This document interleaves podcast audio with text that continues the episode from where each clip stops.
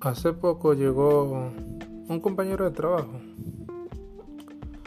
Eh, en un almuerzo sacó su lonchera con su comida y era una comida bastante saludable.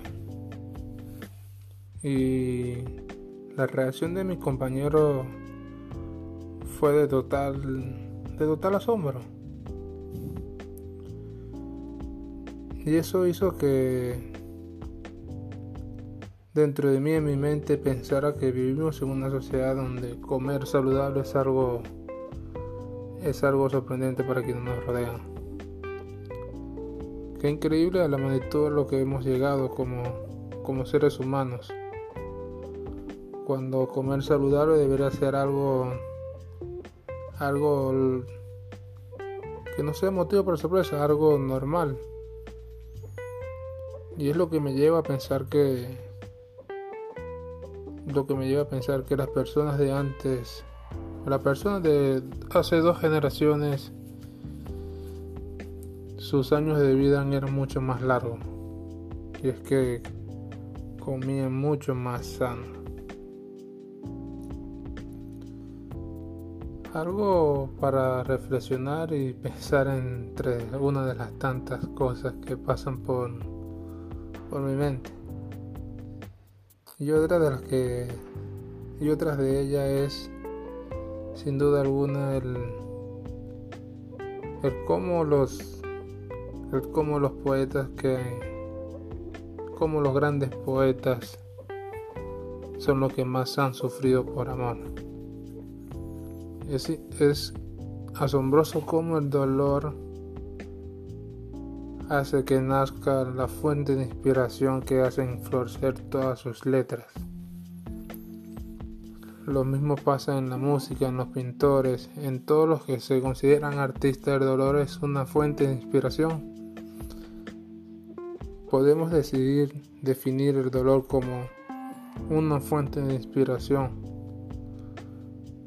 Más que una fuente de inspiración es una forma de reencontrarte con con tu yo más cercano, con tu yo más más floreciente, más abierto. Ese yo que te cuesta conseguir, ese yo que nunca, nunca, nunca está contigo. Que lo encuentres en un momento delicado en el cual te sientes que puedes que puedes decir cosas que pueden florecer palabras dentro de ti sin que pueden florecer dentro de ti sin límite alguno.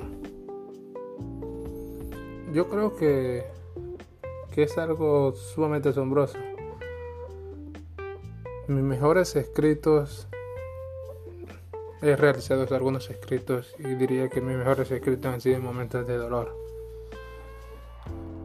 Y, y sí que han sido grandes escritos. Debemos buscar también encontrarnos y conocernos a nosotros mismos. Debemos encontrar la forma de, de conectar con nosotros mismos también en los momentos de felicidad.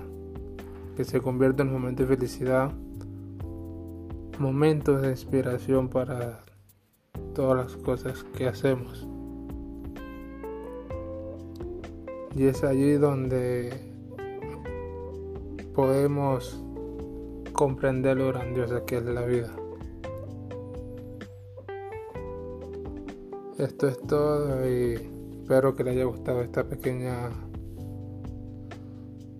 estas dos pequeñas reflexiones que me apetecía compartir con todos ustedes.